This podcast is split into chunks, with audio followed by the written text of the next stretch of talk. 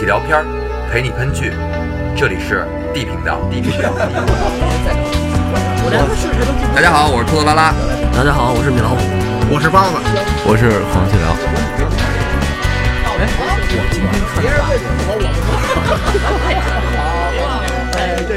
我让你们说懵了。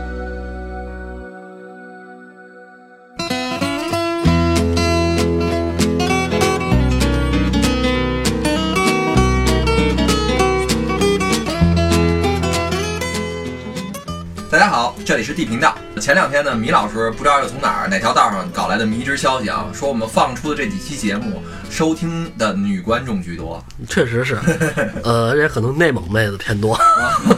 搞得我这心里边就是挺激动的，小鹿乱撞。我就一直想着，咱们得为这些女性小伙伴们做点什么。就是我不能让你们仨整天一天到晚的，就是乐得花枝乱颤的，成何体统？花枝乱颤，我 还没琢磨这事儿到底应该怎么弄呢。完，好几个美丽的姑娘就跟我打听什么米老师啊、黄老师啊这那的，一看就是我们就是花钱雇的。嗯我估计黄。老师想打听米老师，米老师想打听黄老师，然后我跟包老师呢，我们俩私下一合计，今天咱就给大家准备介绍一部美国乡村科幻爱情剧《穹顶之下我》。就说这这一顿铺垫和这个有什么关系吗？最后不是绕过来乡村科幻爱情剧吗？就是我得为女观众做点什么。本来我想的是接着讲爱情啊，接着讲什么什么什么化妆啊，接着讲美这些东西。算了，我这男性小伙伴们也需要我们呀。乡村其实还是爱情片儿。里边主角主角叫尼古乡村爱情。尼古拉斯赵四，就这部戏，我前两年才看过，印象是比较深的。他这部戏是由史蒂芬金老爷爷写的小说，嗯斯皮尔伯格老爷爷挂名儿监制，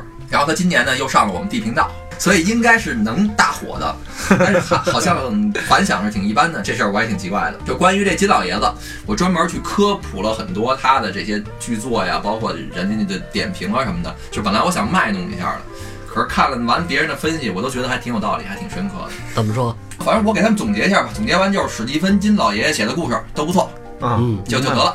这个故事发生在美国农村，一个叫象牙象牙山的地方。这个象牙山旁边有一象牙屯儿。那不是乡村爱情吗？我还琢磨你们真没看过这个呢，我没有反应。俺们这个屯里的人儿 我都说了是赵四又，成赵四儿了。它这个地儿叫切斯特磨坊，我觉得这个名儿有点绕嘴。你不如说象牙山、象牙屯儿多好。绕了半圈又成做面包的了，切斯特磨坊，就这里本来是一个平静的小镇，农民伯伯呢安居乐业，村里的小姑娘美，小伙子壮，阿里山嘛，你说 本来呢就应该他们应该继续没羞没臊的在那儿幸福生活，但是呢突然却被一个巨大的透明罩子给罩住了，里面的人出不去，外边的人也进不来。这个罩子能隔绝包括声音在内的所有信号，就是没有网，也没有任何的东西。这点工具吸完就完了，很大很大，十几公里，它足够形成一个内封闭内在循环，内封闭循环。只是天气的系统可能不会变了，风雨雷电四位时间都可以放假都都了，是吧都都都可以放假了，黑白呢？全透明的。黑白天儿啊，那全透明，就是你肉眼看不见这罩子。对，肉眼看不见。你你摸的时候，第一次摸它会电你一下，完了再摸就电流不明显了。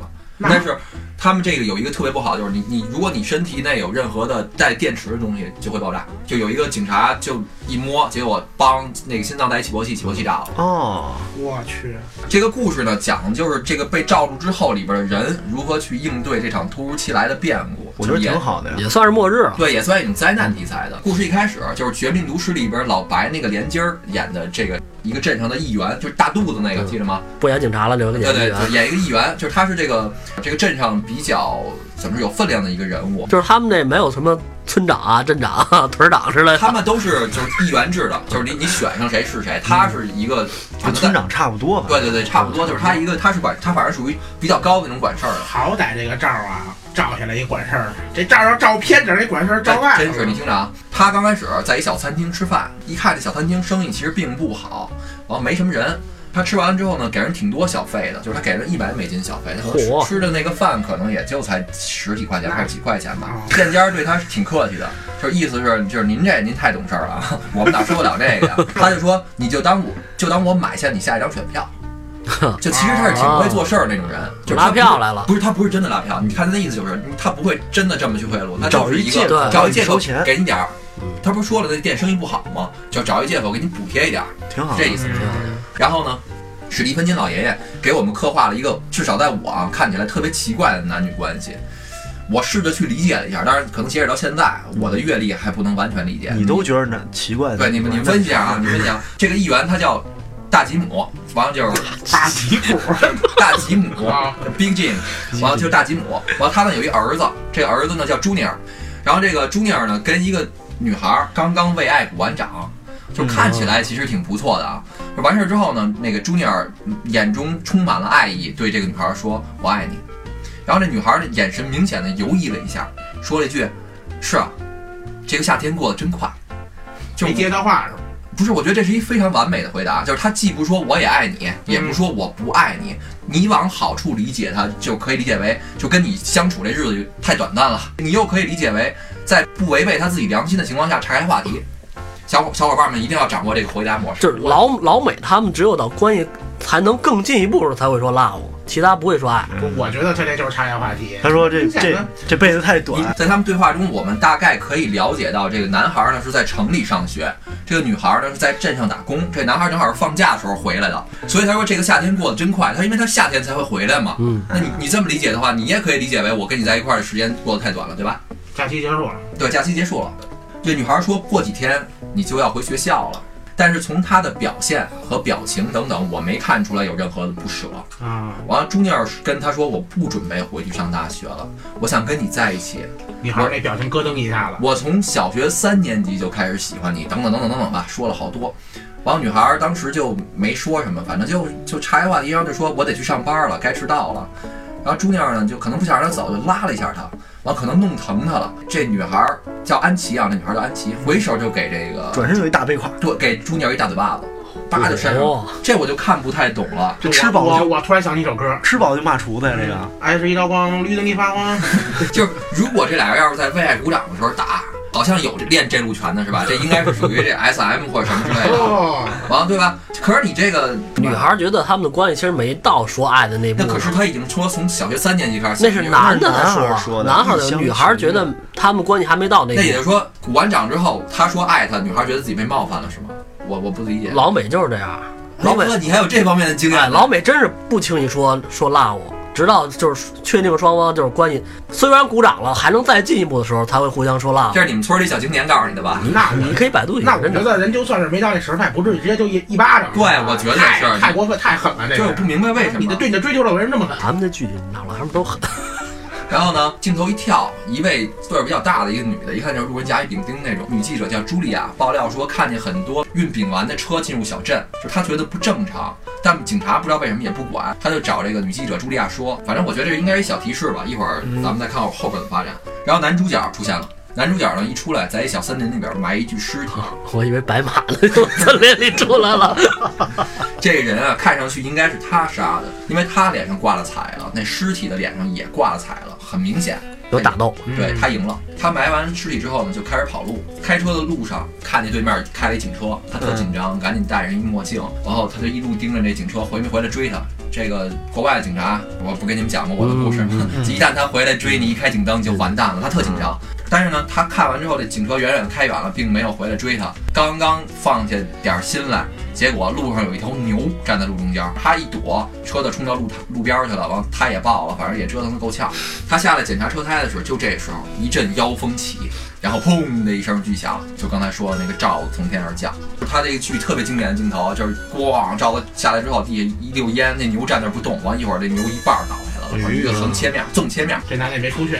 对，等于他被扣在这里边了。嗯，就是大家刚开始都不明白怎么回事儿，因为这罩子是全透明的，就是男主角正琢磨呢，头顶上正好有一架飞机飞过来，咣撞撞到罩子罩子上了，然后就就掉下来了。那这罩子还挺高啊。对，特别高，特别大，所以要不说它能保证一个内循环呢，你不够大的话，你保证不了。对，大吉姆跟镇镇上的警长什么的也都赶过来了，他们就发现这个罩子太大了，多大现在也不知道，因为透明的嘛，而且坚固异常。就不管是怎么回事儿吧，现在目前的情况不能让人家往上撞了。这个大吉姆他们反应也挺快的，没试试挖一下吗？现在当时来不及嘛，当然现在现在就是说他们的想法就是说先封闭所有的路口，大家大家对大家先别再开车了，通知所有人不能开车了，因为撞上就撞上是吧？对飞机都过不去嘛，你汽车就别说了。反正我觉得第一反应我就是找一土地先挖一下。你听着，一会儿后边有人挖了。他们就赶紧调动上镇上的几个警察，就开始去干活什么的。女记者茱莉亚因为看到这边这个飞机失事，也赶紧跑过来，就想看有没有什么新闻嘛。她刚到这儿，大吉姆他们就把她车给征用了，然后她呢就过去跟这个男主角搭讪。男主角说他叫芭比，但是呢这肯定是代号，芭比娃娃嘛，他叫芭比。他就跟着这个女记者一起围着这个墙去转转，就看看到底怎么回事嘛。男主啊，都不知道怎么回事儿。然后呢，他们走着走着就，看见一个女的的手正好被这罩子切掉了，当时吓我一跳，我以为又闹丧尸了呢。这女的手上滋着血那样就就 就出来了。呃，因为没有信号了啊，所有的手机啊、网络都不通。这个镇上只有一个私人电台，叫地频道。他们本来呢放摇滚乐呢，那大金姆咣一脚一踹门就冲进去了，跟大家广播，就他反应挺快的，跟大家广播说镇上出现了特殊情况，这不是跟你们开玩笑的，也不是广告，所有人都停车。然后一对儿拉拉带着他们的女儿，就正好路过这个小镇，给扣在里边了。嗯这个拉拉的岁数不大，一对拉拉带还有配的女儿啊这拉拉的女儿咱们这这领养有有有领养啊啊或者代孕看过《北京爱上西雅图》吗？嗯这拉拉的那个女儿的岁数应该不大，就是属于那种十来岁儿，叛逆期，就是那种那种屌屌的样子，穿的跟小朋克似的那样，说话也挺冲的。完了，那个他们就这俩妈妈正训他呢，说那个你没事儿你就给男孩发裸照，完了把别的女孩的门牙打掉了。反正从他们那对话里听出来，这是一个问题少女。嗯，其实我挺怵这种这种感觉，那个尤其那个岁数的女孩的，就是拿她真没辙。对，你说你真揍她一顿吧，也没用，对，而且她跟你犯浑撒个泼，你真挺可怕的。他敢揍你，对，其实我我我从小就特怵这样的女的，就是他们正好听这个广播呢，完了他们也没想停车，他们觉得这不靠谱，或者说就懒得搭理这事儿，正听着呢，对面开过一辆大货车，梆的一下撞在罩子上了。完了，就当时那个车就撞车头就撞瘪了，所以他们赶紧刹车，等于他们差一点撞上，捡了一条命。等于还看不见那个罩子。对，透明的看不见。然后，他们就下下车，赶紧去看一怎么回事儿。他们发现这个罩子了，就是就当这个小朋克女马上要接触到罩子的时候，突然就倒地，口吐白沫，然后开始抽筋儿，完了一边抽筋儿一边跟那儿说：“乘着风游荡在蓝天边。”就就插上了。我觉得你这罩子像那个那绝地求生吃鸡那个，跟这有点改的呀。但是一边抽筋儿一边一边说歌词，完了到底什么意思也不知道，就赶紧说送他去医院吧。因为这个罩子是全透明的，刚才咱们也说了，然后大家都不知道是怎么回事儿，很多车就撞上了，而且罩子落下来的时候还砸了不少房子，所以好多人受伤了。芭比跟这女记者送那个断手的人去医院了。咱能不瞎加儿化音吗？芭比是什么玩意儿？芭比。这个女记者呢就问这医院的工作人员说：“看见我丈夫了吗？就他爷们儿是在这儿上班的。嗯，”然后工作人员说他好几天没来上班了。那这女记者说：“你在这儿去去照顾其他人吧，我得回家看看。”我操，是给埋了那个？我爷们儿是不是回家了？接着听。树林子林，接着啊，然后这女记者走了之后，这芭比在医院外边就开始抽烟，就琢磨怎么回事儿。安吉就跟朱尼尔好那个女孩，晚上是在酒吧上班，白天呢是到这个医院当一个助理护士。嗯，完了他就过来找这个安吉，就走过来找芭比要一根烟，完借个火儿。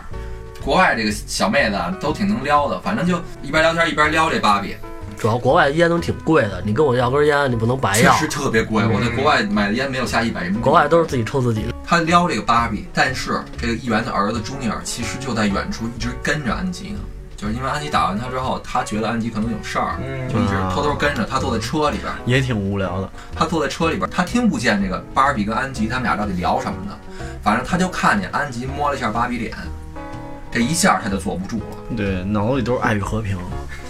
Peace and love，所以，所以在这儿我我提一下啊，就是条件比较好的妹子们，不管你们是找备胎也好，是性伴侣也好，如果你真的不喜欢这男孩儿，别跟这男孩儿发生关系，因为这男人的占有欲啊，一旦被激发出来，挺可怕的。有一种人特可怕，你你就是不跟他发生关系，他一样会这么缠着你。他就是认为你是不好，你是不喜欢他的，但你又不好意思跟他说，对对对对对，他他是这种心理。所以咱们且行且珍惜吧啊！就其实能看得出来啊，芭比现在完全没有这个心思。他因为刚杀了个人，就在这镇上，所以他想跑呢。他就跟这安迪说：“我就想赶紧离开这儿。”但是他说这些话，朱尼尔是听不见的，就是他下意识认为就这俩人有事儿，嗯，你就跟我女朋友有事儿。到了晚上之后，芭比返回他坏的车里边收拾东西，这个朱尼尔就过来了，想挑事儿。这俩人火药味儿正浓呢，女记者茱莉亚就回来了，说这个他爷们儿没回来，完了就问这个芭比你晚上住哪儿？芭比说镇上的汽车旅馆都已经订满了，就自己随便找一个地儿就得了。这个茱莉亚就说：“别开玩笑了，就是我不能看你跟个野人似的呀。对我已经我已经告诉你，我爷们儿不会对”对对对对对对，太 对，我爷们儿没回家，不知道去哪儿了，你就来我们家住吧。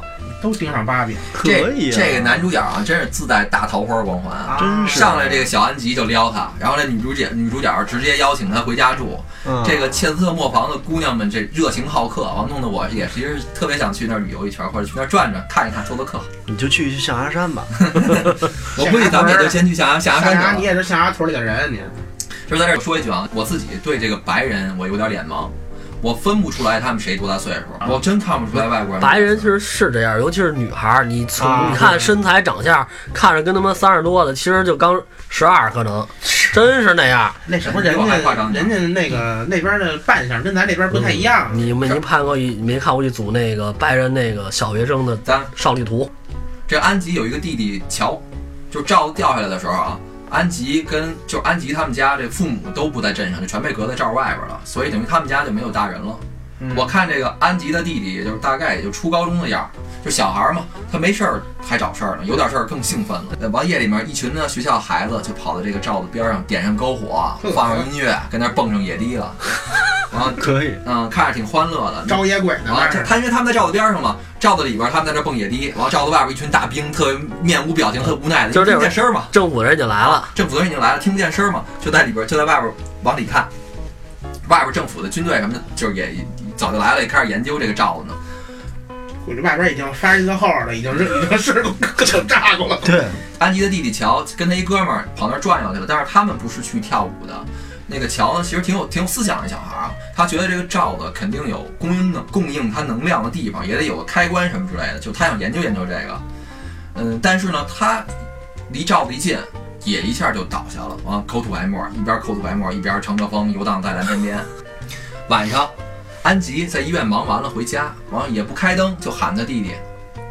反正这是一般这种情况都马上有事儿了。嗯，不开灯嘛，嗯，对，结果朱尼尔突然出来了，嗯吓了他一跳。安吉想跑，朱尼尔一追，完了俩人一撕巴吧，磕着安吉脑袋了，安吉晕晕，安吉就晕过去了。醒来以后，安吉发现自己被朱尼尔关在一个地窖里边儿，就明白我之前说的什么意思吧？你要是怎么像你说的这种人，你得分清楚了。是，然后呢，他们俩一聊，就是朱尼尔呢，我能看得出来啊，他确实是太喜欢这安吉了，他不是真想伤害他或者怎么着，他他自己真的觉得是安吉肯定是爱他的，现在可能是被人骗了，或者脑子不清楚了，或者因为有这个罩子受刺激了。嗯，呃，其实我觉得啊，我理解朱尼尔是接受不了安吉不爱他的这个这个事儿，因为他从小条件又好，对啊对啊长得也还行，就人高马大的，这小伙子壮嘛。这朱妮儿啊，不是个好备胎，啊，是不是？你错了，他没把自己定位成备胎，他认为他是本主，他接受不了安吉不爱他这个事儿，所以朱尼尔有点就跟走火入魔了似的。就咱们现在可能都能看得懂啊，但是有十几岁或者说这种刚恋爱的小伙伴们，如果你们在听 D 频道，如果你们不幸这个感情也出了问题，千万记住，先冷静下来，然后好好想想怎么才能让你的另一半去爱你。听听过来人的意见，就比如说现在说话这 是，托老师，就最重要的是，就就是，如果你不能让这个人再喜欢你，你你做什么都是不对的，而且越做越错。就是你爱的这个人，你的另一半肯定是离你越来越远，那你头充血了，谁管那？所以让他们先冷静嘛。完了，如果你真的实在想不开了，你也可以给我们发私信，给我们留言，包老师会告诉你怎么做的，必胜。咱接着说芭比。芭比呢，跟这个女记者就回家了，就一一进门俩人挺好的，我这正准备看这你侬我侬，郎才女貌，准备听相声是吧？对对，准备执牛执牛执牛，正准备看这这出戏呢，结果这女记者一指那照片给芭比介绍说这是我爷们儿，芭比一看就晕爸爸说你爷们儿回不来了，土里埋着，就是他，是吧你？猜对了。那现在芭比就应该放下心了，今儿晚上怎么着也不会有事儿啊。后边也芭比通过她自己做梦还原了一下这情节，完了也等于说给大家交代一下芭比怎么回事儿。这芭比其实是来要账的，就是他是要账公司的，他找这个中亚的老爷们儿来要钱来了。然后那个哦结果要钱的时候，两个人吵起来，吵起来完之后就撕巴起来了。撕巴起来之后，美国人有枪的多，结果打急了眼了。就是巴比其实也算是失手把这人杀了。这俩人一聊天儿，我就理解这个女的为什么带他回来了。就是这女的一直觉得她老公是有外遇，她爷们儿因为欠老多钱，嗯，老不回家，想解决这钱的事儿，躲债，对躲债呢。她她一直觉得她老公有外遇，那怎么着？她觉得她应该在也也给老老公戴一帽子，报复他们呀，对啊，我要啊，报复他们。就到这儿我给大家科普一点小知识啊。如果你去了一个姑娘家这，姑娘有老公，老公在家让你去了，我还想问这个问题呢，你开车去一定要把你的车停在她老公的车位上面，为这样你就可以很放心了。因为她老公回来以后，一定会给你打电话挪车。你这个太有生活了吧？这个太牛逼了你。这有点太可怕了，哎，不是。你，那你们听我说到这儿，你们觉得是是这女的是真的是觉得她老公有外遇，完了她也想还一帽子，还是往好了想，她就觉得把一个人扔在外边住不合适我我觉得不知道她是她就是觉得把一个人扔外边不合适就是不是真的说有外遇要要一包还一包啊。？对，那你看后边怎么发展了？她想跟人谈谈心吧？因为就从现在剧情介绍，那女的还看不出来她是那种要以这种方式报复她老公的的这 么一个性格。报复倒是不至于，但是她是不是寂寞，啊？也也不是吧，就是没必要把人带家里来啊。对啊，反正就是从现在剧情还看不出来。我觉得她应该就是后看是吧？就是就是心善，剧情继续啊，完了第二天呢，大家还是一头雾水。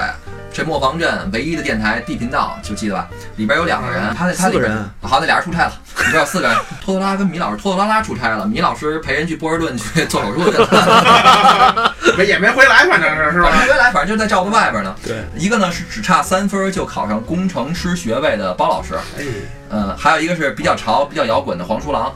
这个这个这个包老师呢，包老师呢是一个女的，她玩那个通一小胖妞，玩通讯通讯设备什么的特别牛。然后他什么长波、短波，一通一通鼓球，偶尔能断断续续的听到罩子外边军方的通信，就等于他们两个先知道了外人管这个罩子叫穹顶，而且外边的部队也在做各种测试，想搞清楚这个穹顶到底是怎么回事儿。嗯，别人都不知道这些信息。但是呢，他们还在正常做他们的音乐频道，因为这黄老师觉得呢，他们只是断断续续的知道这么一点儿，别散布这些消息呢，回头引起什么误会或者恐慌，就是一切照旧就完了。就现在他们镇子里边的网络、电台、电视什么都没有，只有这一个广播可以听，那正好就好好做节目吧，收听率也高。对，那那在这儿咱们聊一下，你们觉得，如果说我们掌握了一个别人都不知道世界末日的信息，该不该发出去？该不该让社会人都知道？就是说，权力机构吧，或者说比较有公信力的机构，他掌握了世界知道，比如人真的确切知道哪天世界末日了，那应不应该提前让社会公众都知道？我觉得你看提前多久？我说如果说，比如还有十年以后，他肯定不会公布；还有十天，他可能就会公布了，那可是这十天就乱套了！我觉得无所谓，了，公不公布没有什么必要啊。就是无所谓了，已经还十天了。包老师觉得呢？我觉得没有什么公布的必要，就就是你的意思，就是说干脆就让一切正常继续一切正常下，然后突然就完了就完了，没知完就完道的人。兴许就是对周围最亲的人有可能，我觉得会透露一点吧，多少的带他们去做一些东西。反正我觉得是没有什么必要去公布出来的。你这样的话，一是社会会恐慌，二是对你自己也是不太方便。黄老师呢？我倒是想公布，如果能确定消息是真的的话，嗯，你肯定能确定，咱现在前提就是能确定，肯定能确。定。其实我是想，我是想公布的，因为你，你到最后，嗯其，实大家才是恐慌的。你提前公布，其实好多人是不恐慌的，因为他要想后路，他要想该怎么办。没有办法，世界末日了。我觉得时间早晚是是一样的。世界末日，大家比如说，比如说你你你临死都没吃到你最想吃那个东西，你临死都没有想见到你想会后吧，因为。哐一下就没有了。就比如说十年之后是世界末日的话，那那你要是公布，那有可能就是让让这恐慌，让世界末日提前了。我觉得啊，我们哪天单聊一期这个这世界末日的的的节目吧？咱今儿先接着说剧情吧。女记者啊，就这个朱茱莉亚就在这罩子边上，她想跟这外边当兵的交流，因为前一天当兵的还就是外边的人啊，包括什么救护车什么还来，还想跟里边交流。第二天那些当兵的就就跟没看见里边的人似的，也不理他。完了呢，他就拿一直拿一个网球往那个穹顶上扔，想吸引这个士兵的注意力。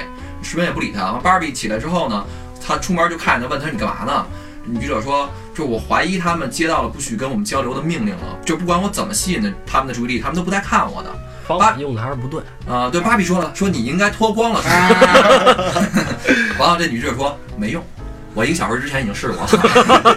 他不是故意不看他们，这俩人正互撩呢，然然后女记者呢，突然看见这个外面士兵正在用那个军用电台联系，然后她就突然想到镇上镇上的电台就有这个就有这调频频道，能不能听见他们打电话？嗯她想到这下，她就开车赶紧杀过去了。然后她过去之后呢，包老师就给她听这个军方通话，断断续续的啊，就几个字儿几个字儿的。然后，这个罩子什么穹顶，把它完全扣在里边了。他们之前的认知认为就是一个围墙，也有可能是政府啊军队啊拿他们做实验的，就是嗯又是实验室出品这套。他们也不知道到底有没有底儿，再往上有没有，或者说这有没有什么东西嘛？这下他知道，他知道之后，他当时就觉得说应该把这个信息全都公布出去，于是他就抢过来卖，把他知道的所有信息在镇上去广播出去了。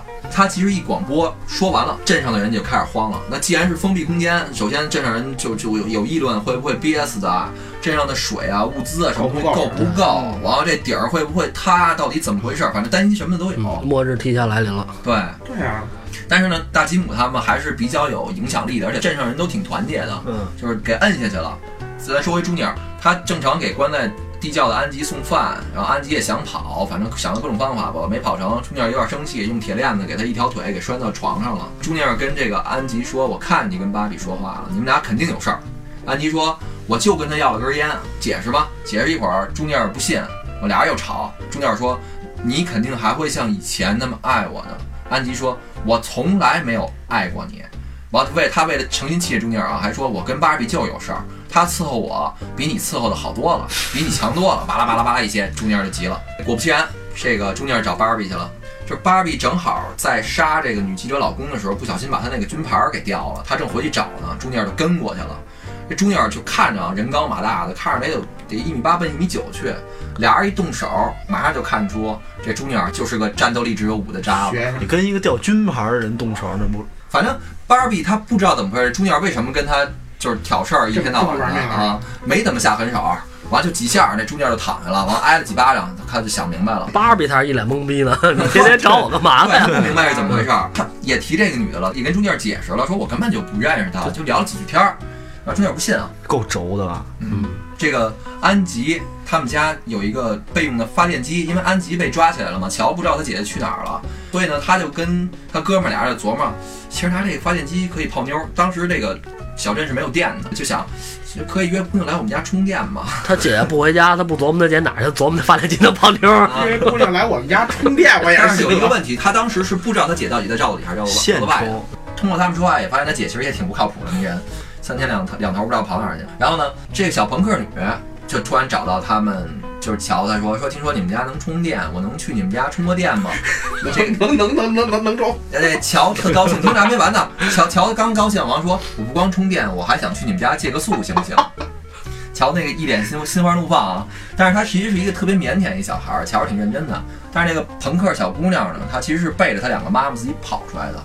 就他在乔他们家待了一天，还是被他妈妈找回去了。正在他妈妈要带他回去的时候，两个人就握一下手说再见，谢谢。其实就是没发生什么，小孩儿挺纯真的。嗯，握一下手说再见的时候，这俩人手刚一碰到一起，俩人突然就又一起倒地。吐白沫背歌词，就是他们俩不是都分别在那个穹顶边倒过一次吗？嗯这回呢，他们俩互相一碰，又倒下了。掉下来之后没几天啊，就就是已经过了几天了，就是祸不单行，小镇上突然爆发了大规模的，就是那种脑膜炎似的，大家发烧、流感。这个女记者朱莉亚也不幸感染了，大吉姆呢就带着这个朱尼尔去医院去看怎么回事儿，完他让朱尼尔拿枪守住医院大门，就是意思就是说，那现在既然大家都感染了，就先都别别让人出去呢，谁都别出去，别再传染更多的人了，因为只要你在医院里边人就都有可能被感染嘛。他去找这个抗生素去，他那镇上其实就是一小诊所，根本就不是医院，那那个抗生素什么都不够，但是镇上呢好歹有一个药房。嗯，那个大吉姆的意思就是，我现在去拿这些药，先让所有人都把这药给吃了。控制住了。对，先控制住了。大吉姆当时就带着芭比，他们俩一块儿去这个药店去找这抗生素。到了药店之后，发现所有的药都没了。这个药啊，被一个牧师拿走了，就看见那人告诉他们，药被一个牧师拿走了。呃，大吉姆说：“我知道怎么回事了。”大吉姆就带着芭比俩人去找这个牧师去。这个牧师正在那儿烧这个药呢。就是啊，牧师的理由是，这个穹顶是上帝创造的，目的就是让我们接受惩罚。大吉姆呢比较了解这牧师，好吧，他跟这个芭比说：“赶紧把药拿回去。”这孙子就是嗑药嗑飞了。再说回来，这个乔跟这个朋克小姑娘，他们俩没感染脑膜炎，但是因为他们俩不是抽筋儿了嘛，就被这个他妈妈送到医院了。嗯，这俩人在医院就琢磨，你说咱俩各自抽了一回筋儿，然后又握了一下手，又抽筋儿。咱俩再抽一回试试。咱俩再试一下。嗯完了，俩人呢还挺有心眼儿，把那手机开着录像，对着他们俩说到底看出出什么事儿，因为他们抽筋儿是自己没有意识嘛。这录像刚一开，两个人一摸手。又抽筋儿了，又乘着风，游荡在蓝天 蓝天边了。但是抽筋儿他没过多久，也不用治，大概过了那么两三分钟就起来了。中间有一个镜头呢，挺吓人的，就是他们俩倒下抽筋儿之后，这个乔坐起来特别诡异的对着这摄像机摆了一个就别说话的一个手指头挡在嘴前面那个那个姿势，嗯，挺还还还还挺可怕。啊，摆完这姿势之后，他就又躺下了。那这俩人就合计到底是怎么回事儿？俩小孩儿可能也想象力比较丰富吧，他们觉得是是不是咱俩是一个人体接收器，不管是穹顶啊还是什么控制这个的人，咱们能接收到他们的信号，完了传达一些东西。思路也对，这个朱朱莉亚也她也病了，但是呢，她可能不太严重。她呢，慢慢调查出她丈夫的蛛丝马迹了。她之前看过芭比手机上东西，还有一幅地图，她呢就偷偷跑出医院，就是她跟着这地图找到了芭比杀她丈夫那个地儿，没看出什么就晕倒了。完，芭比呢后边赶紧就跟过来了，跟过来之后把她给救回去了。芭比跟她说坦白了，但是芭比这么说的，说自己是收账的，你爷们儿欠账跑了。哦，他没说他他没说给杀对，没说杀人这事儿。茱莉亚呢，一看芭比肾上腺素就开始狂飙，还是生气，就是你给我爷们儿轰跑了。老妹儿，我也带你回家住了三天，你还不动，装哈，跟我这装。他跟芭比说，晚上等我好了可以回家的时候，我希望你已经走了。说回地窖里边，安吉对朱尼尔试了一次美人计，也没成功。他趁那个朱尼尔不在的时候，在地窖里边折腾，结果把一水管子给弄开了、弄裂了，里边开始往里灌水。他这要给自己水淹了是吧？对，给自己水淹了。多亏这个晚上大吉姆回家的时候，因为他听见水声了，发现他了。但是这大吉姆也是典型就是政客的那种思想嘛，他并没有第一间第一时间放他。他进来之后，他问他说：“你怎么在这儿呢？”完了，那个安吉巴拉巴拉巴拉把这情况都说了，他就说：“你得让我想想。”帮一关门出去了，但是帮他把这水放了，没淹死他。他是这么考虑的，因为儿子白天刚刚守完这个医院，在镇上这声望挺高的。然后呢，他的脑子里动什么脑子呢？正好借这机会让他儿子当一副警长。因为镇上没有什么警察，本身这一个小镇就两三个警察，完中间还有一个警察崩溃了，就是心脏炸了，心脏炸了一个，崩溃了，就精神崩溃了崩溃了一人就个。缺警察。对他，因为精神崩溃了，他朝穹顶开了一枪，子弹弹回来又打死另外一个，这等于死全死了。死了三个警察，行，加起来可能也没有两三个。他让他他让他儿子一下来一个副警长。这个但是现在如果要出现他儿子把一个女孩给监禁的这个事儿，那不就完蛋了吗？他其实回去在考虑这个问题。不过第二天他一早还是把安吉给放了。告诉你为什么放啊？这理由是这个穹顶出现一段时间之后，政府呢刚开始是拿让这个军队给他围上，包括让这些科学家什么去做测试啊、多测验。你外边的人也过不来，想看看镇上的有亲戚有孩子也看不看不了。有一天呢，来了几个大轿子车，让这个外边的亲人和这个里边的被困的人见见面，所谓的见面日吧，政府安排了这么一个，就是他们这个地频道知道之后，也在这个全镇广播说，希望大家赶紧过去，等于安吉他爸妈过来了，都过来了。但是芭比在一边儿跟一个卫兵打听到了，这个其实不是见面日，是告别日，因为政府决定发射核弹炸这个穹顶。火啊！政府真豁得出去，这核弹有多多大影响啊！我去，但是没有办法，因为他们试过所有的办法都没用，而且政府是不能允许你一个不知道什么的东西，他不能允许在他的腹地去出现这种情况。真可以，然后呢，地频道收到这个信息之后，开始广播。他们想了一个办法，就是让这个磨坊镇的所有人都躲到镇上唯一一个水泥工厂的地下室去，就跟那个防空洞似的，对，？躲到那防空洞里边去。就在最后几分钟的时候啊，那地频道里边这黄老师还不走，因为他们知道的时候啊，已经距离这个核弹爆炸可能不到两个小时了。就最后几分钟的时候，黄老师还在那儿找歌呢。他说：“我想给大家最后上路的时候挑一个合适的音乐。”就我挺期待他挑什么歌的。最后一分钟，大家都在地下等待末日的时候，音乐一响起，哎呦，我当时我内牛满面啊！因为他选那首歌也是我觉得世界末日最后一刻的时候必须放的音乐。什么时候等到我们地频道开始循环播放这首歌的时候，大家就该干点什么干点什么吧。今天就先到这儿，然后咱们聊点吧。这世界末日最后一天，米老师，你觉得你会干点什么呀？最后一天，那就是跟和你爱的人，还有爱你的人待着呗。包老师呢？跟父母家人道个别，自己找块墓地吧。你为什么要自己孤独的死？我觉得人本身出来的时候就是一个人出来的，死的时候就一个人死呗。有有的人真的是这种想法，这是一种典型的野兽心态，都会单独到一个地方去死。我觉得如，因为最后有可能随着时间到最后太伤感了，也不太好。那你这样的话，不如大家分开死。你不觉得都到最后了，你你去你自己离别了，你父母更伤感吗？该说的话提前我就说完了，大家最后就告别了，告别完了就自己找一个自己想死的地方呗，我觉得挺好的。要那那你想死的地方是什么样的呢？山洞，找泥坑啊！就找一个大概其开阔点的地方，然后周围是一个类似于草原比较比较平你坦的地方。是怕你死不平均吗？不不是不是不是不是，太集中了，我死不了平均的。找一相对人少点的地方往那一躺就就就去齐活了去，门头沟了吗？在地上在地上一躺就就就 OK 了。黄老师呢？我我其实跟他想法挺像的，都去主播。我不去，我可能跟家待着，你那你不是跟他像，你是跟米老师像。但我可能自己待着怎么着自己待着？你给你爸妈都关起来啊，啊，就自己在，我把我自己关起来不行吗？啊？你自己坐多柜子里边。嗯，那你们又没有我浪漫，我肯定是，我觉得世界末日那天，尤其到最后，白天能像你们说的该干嘛干什么，但到最后那会儿，那就喝点酒呗，跟一个随便什么人，我不我不想跟我爱的人跟爱我的人，我想跟随便跟一哥们儿，就像包老师这样的，咱俩喝点酒聊天。你找不着他了，他作了。